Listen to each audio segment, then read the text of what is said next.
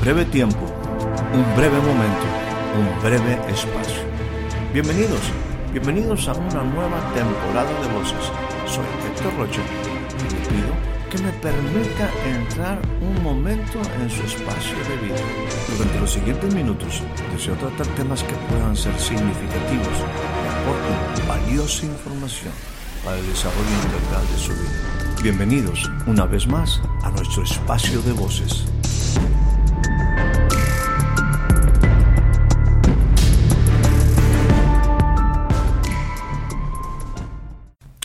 Le doy a usted la más cordial bienvenida a este nuevo, breve espacio de voces.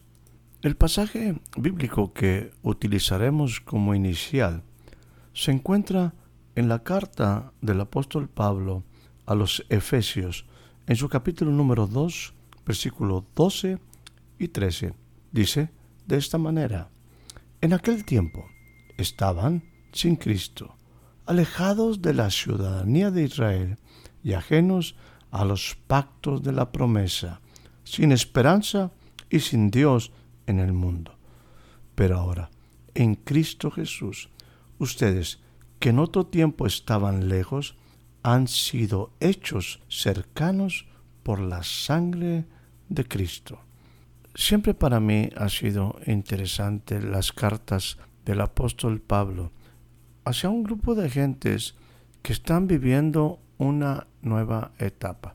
Estamos hablando del nacimiento de la iglesia, los inicios de la iglesia, tanto la iglesia que está en Éfeso, en Colosas, en Corinto, en Tesalónica, en Galacia, en Roma, son comunidades donde existen pequeños grupos pero esos colectivos, esos grupos, son gente que independientemente del número, están viviendo una experiencia totalmente diferente a lo que fue la vida, la historia de la humanidad a través de los años. Y particularmente estas gentes están experimentando los inicios de la iglesia. Estamos hablando de una iglesia que emerge de gente que está siendo parte de, algo que es totalmente nuevo. Es una nueva experiencia. Algunos de ellos son el resultado de una dispersión. ellos son el resultado de haber tenido que huir por sus creencias y están viviendo una etapa sumamente interesante e intensa. Déjame hablar de esto un poquito en el sentido solamente de hacer referencia a los años.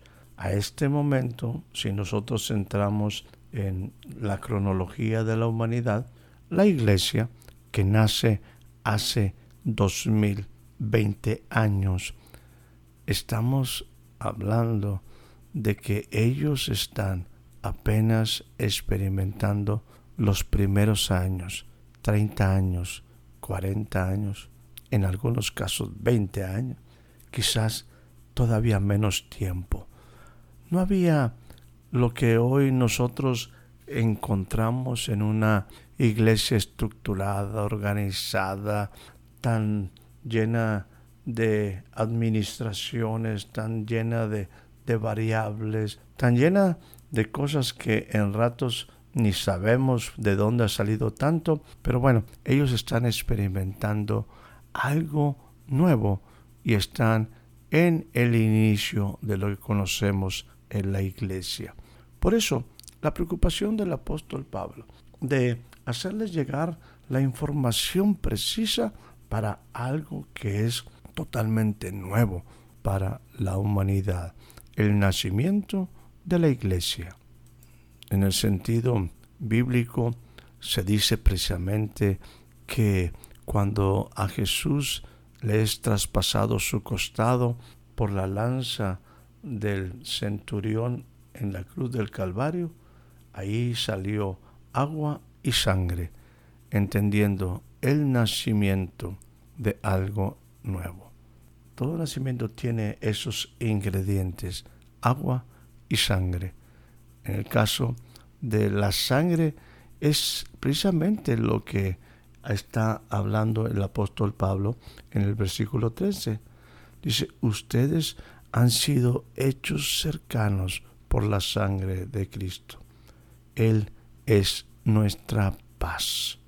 Muy bien, Pablo está aquí disertando sobre algo que es importante que los efesios conozcan y todos aquellos que posteriormente iban a tener la oportunidad de leer sus cartas para afirmarse en un nuevo tiempo.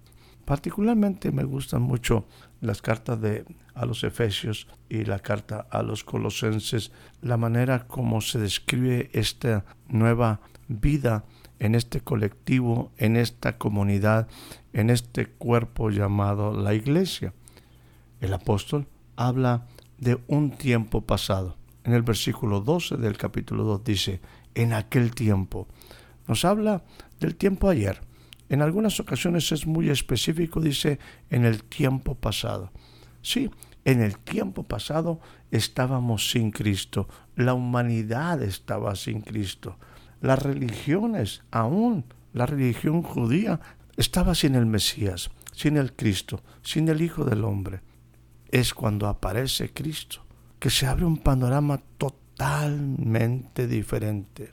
Está hablando aquí a una nueva iglesia ahora caracterizada no por judíos, los judíos podían participar, pero particularmente era a una iglesia que era conocida como gentil.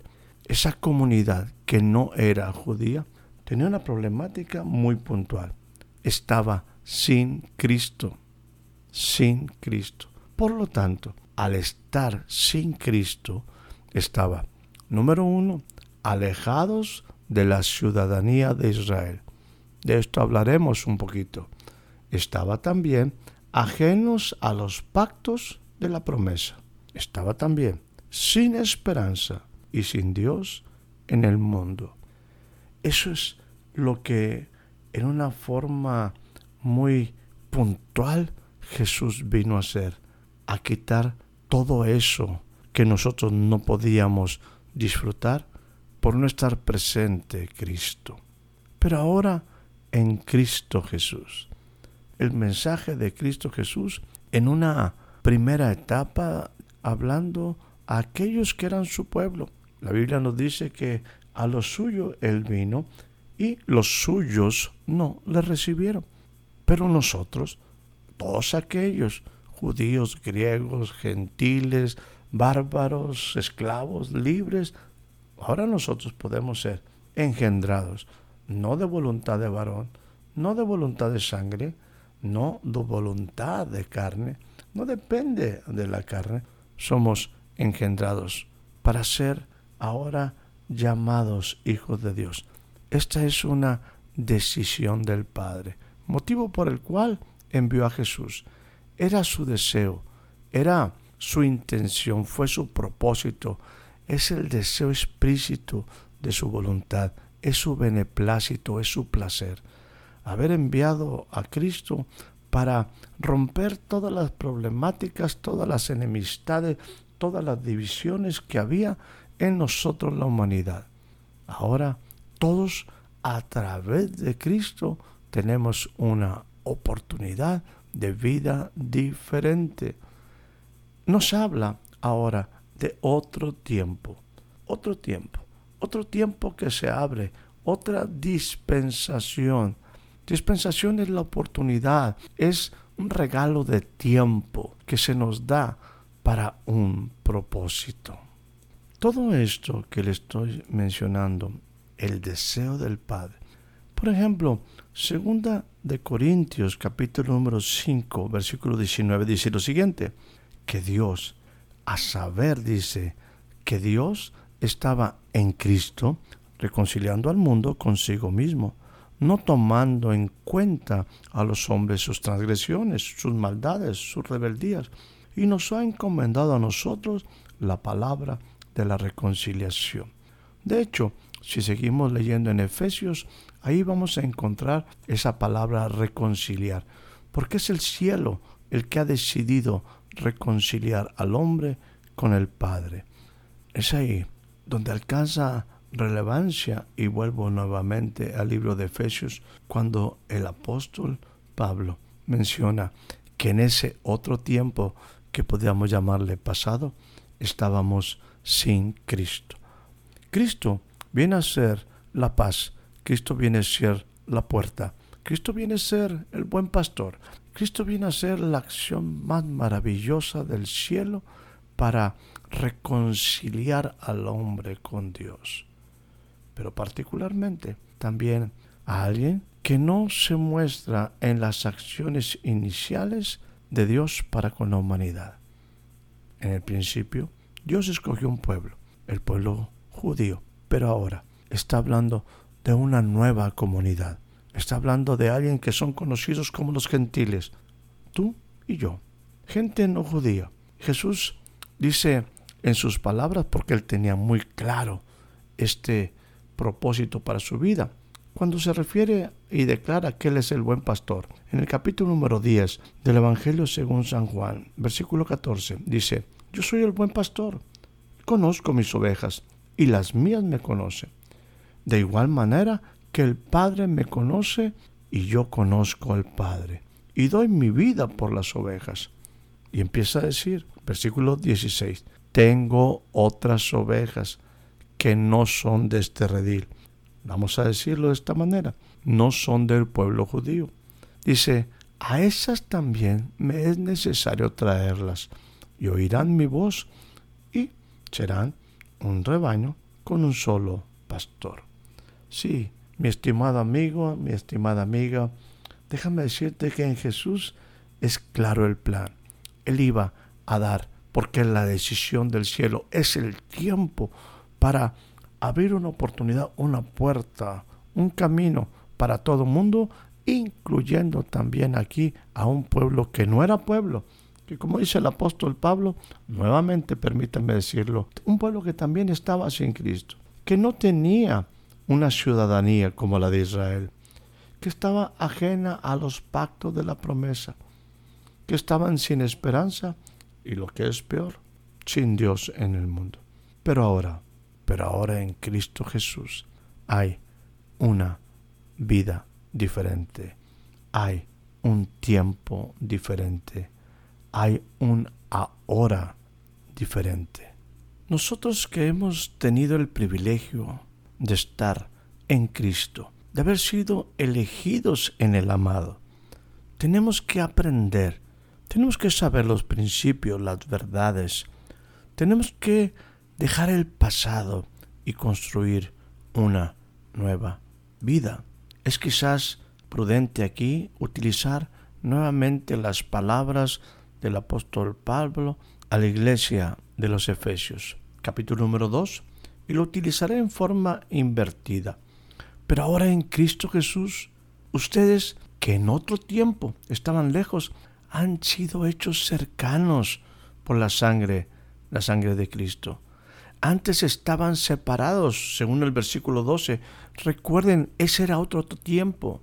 Pero ahora ustedes están en una posición diferente, en una condición diferente. Y nos deja estos puntos que deben ser materias en las cuales nosotros debemos de profundizar. Vuelvo a dejar aquí esas cosas que son diferentes y le dejo algunos versículos de referencia estábamos alejados de la ciudadanía, pero ahora, según la carta del apóstol Pablo a los filipenses, una de esas iglesias nuevas, dice Filipenses 3:20, porque nuestra ciudadanía ni siquiera va a ser judía, dice, está en los cielos. De ahí también esperamos ansiosamente a nuestro Salvador, al Señor Jesucristo, a ese que hace la diferencia a los Gálatas. Le dice en el capítulo número 3, versículo 16, hablando de las promesas. Recuerde que antes estábamos alejados de las promesas y alejados de los pactos. Pero ahora en Cristo dice de esta manera. Ahora bien, las promesas del pueblo judío, las promesas del pasado, fueron hechos a Abraham y a su descendencia. No dice y a las descendencias, como refiriéndose o como hablando de muchas, sino más bien a una y a tu descendencia, es decir, Cristo. Todas las promesas de la Biblia. Y por ahí hicimos un, podcast anterior que en él son, sí, déjame decirte, todas las promesas de la Biblia, todas, desde el Génesis hasta el Apocalipsis, todas las promesas, la única manera que se puedan cumplir y que se cumplen es en Cristo. Solamente en Él las promesas son sí. Solamente en Él las promesas son amén. Si Cristo no estaba en la escena, si Cristo no hubiera venido, ninguna promesa se cumpliría. Pero todas las promesas están en Cristo, como también en Él están escondidos todos los tesoros de la sabiduría y del conocimiento. Y dice, las promesas que Dios le hizo a Abraham, la hizo a su descendencia. Esto es Cristo. Es una sola descendencia, de donde tú y yo, y donde también en un tiempo, en el tiempo señalado, judíos y gentiles, en Cristo llegarán a ser un solo pueblo con un solo pastor. Es importante entender que una de las grandes diferencias que había, es, es importante entender que uno de los grandes conflictos era la ley. La ley que fue dada a los judíos. Una ley que el hombre no es capaz de cumplirla por sí mismo. Requiere perfección. Jesús de hecho vino no a abrogar la ley, sino a cumplirla. Y dice el mismo pasaje de Gálatas en su capítulo número 3, versículo 17. Lo que digo es esto, hablando de la descendencia, que la ley vino 430 años más tarde, pero esa ley no invalida un pacto ratificado anteriormente por Dios como para anular las promesas. Jesús, sin embargo, no vino a abrogar la ley, vino a cumplirla. Por lo tanto, las promesas de Dios para con Abraham y su descendencia están vigentes y ahora en este nuevo tiempo para ti y para mí.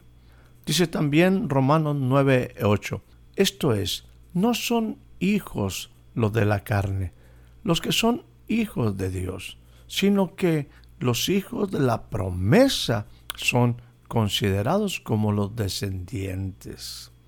Bendito sea el Dios y Padre de nuestro Señor Jesucristo, quien según su grande misericordia nos hizo nacer para una esperanza viva mediante la resurrección de Jesucristo de entre los muertos. Dice el libro de Hebreos, a fin de que por dos cosas inmutables en las cuales es imposible que Dios mienta, los que hemos buscado refugio seamos grandemente animados para asirnos de la esperanza puesta delante de nosotros, la cual tenemos como ancla del alma, una esperanza segura y firme y que penetra hasta dentro del velo, donde Jesús entró por nosotros como precursor.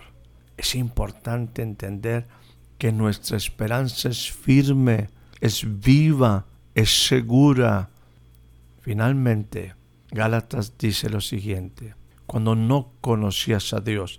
Eras siervo de aquellos que por naturaleza no son dioses. Pero ahora que conoces a Dios, ahora que más bien son conocidos por Dios, no tienen por qué volver a esclavizarse. Su entendimiento no tiene que ser entenebrecido. Ustedes vivían excluidos de la vida de Dios por causa de la ignorancia, por la dureza del corazón. Pero ahora en Cristo al momento de que usted y yo conocemos a Jesús, nuestro corazón es transformado y podemos entrar en una relación, en una comunión con el Padre. Eso es lo que Jesús vino a hacer, abrir un camino a la humanidad, a los gentiles y a los judíos, porque todos tenemos una misma entrada por Jesús al Padre. No tenemos por qué vivir como si estuviéramos excluidos, como si fuéramos gente separada. No tenemos por qué vivir en un momento sin esperanza, sin Dios, sin promesas, sin pacto, porque Dios en Cristo ha hecho un tiempo diferente. Ahora no es un tiempo futuro, es una realidad presente. Porque por medio de Jesús tenemos una ciudadanía en los cielos. Estamos en un pacto con mejores promesas, con seguridad. Tenemos una esperanza viva y tenemos un Dios muy cercano. Que tengas una excelente noche, una excelente tarde, un excelente día. Espero haya disfrutado de este breve espacio de voces. Soy Héctor Rocha. Hasta la próxima.